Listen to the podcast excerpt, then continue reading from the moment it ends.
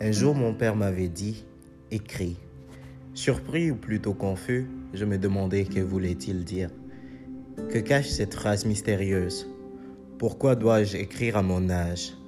Autant des questions auxquelles j'aurai les réponses qu'au fil des années. Des années écoulées, des hauts et des bas, des déceptions et des trahisons, avant que je comprenne le message qu'il avait voulu me transmettre. Comme il aime le dire, les paroles s'envolent mais les écrits restent.